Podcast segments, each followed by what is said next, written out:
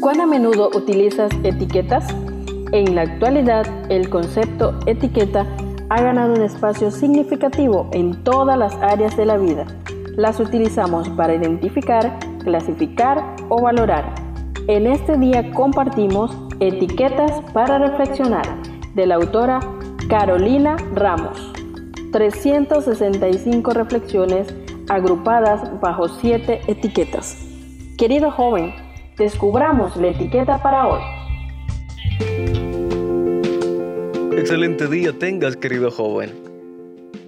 En nuestra clasificación para este día tenemos encuentros con Jesús, inspirados en San Lucas capítulo 7, verso 11, que dice así.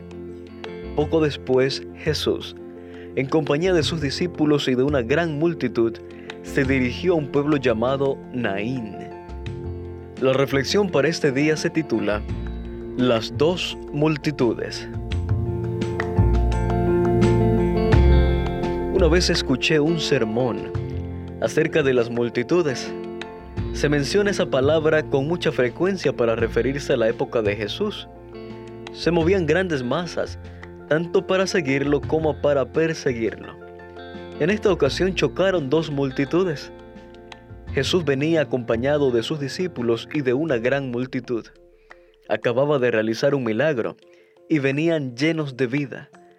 Pero al acercarse a la entrada del pueblo de Naín, se enfrentaron a otro grupo grande de gente.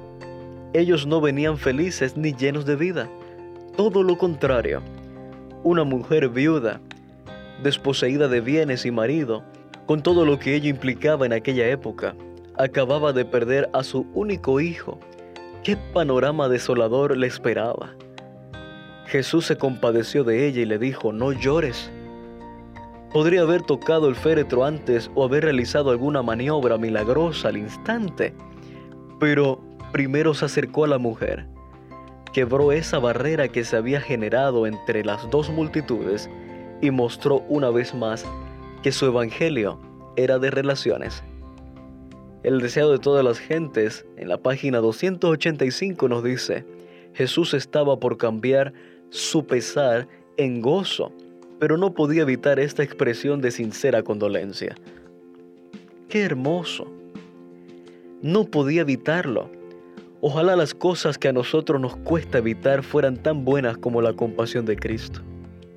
Las dos multitudes se reunieron alrededor del féretro y al ver que el hijo de la viuda resucitaba, hicieron silencio reverente y luego comenzaron a glorificar a Dios. En ambas multitudes había un mismo sentir. ¿En qué multitud sientes que estás hoy? ¿Vienes feliz por haber presenciado recientemente un milagro? ¿Vienes en la multitud del éxito o estás pasando por uno de los momentos más oscuros de tu vida? ¿Estás rodeado de gente que se lamenta todo el tiempo? ¿Estás saliendo en vez de entrar? ¿Sientes que hay una barrera que dificulta tu llegada al Maestro?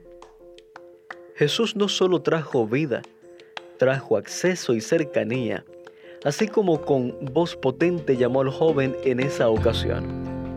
Hoy devuelve vida y renueva fuerzas a los que se acercan a Él. Querido joven, ¿conoces a alguien que ha perdido un ser querido hace poco?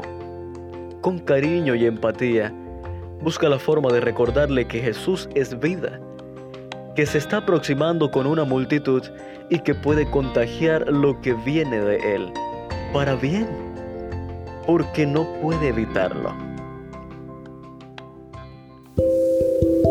Gracias por acompañarnos en la lectura de hoy. Esperamos que esta etiqueta te motive a caminar cada día con Dios. Te esperamos en nuestro próximo programa.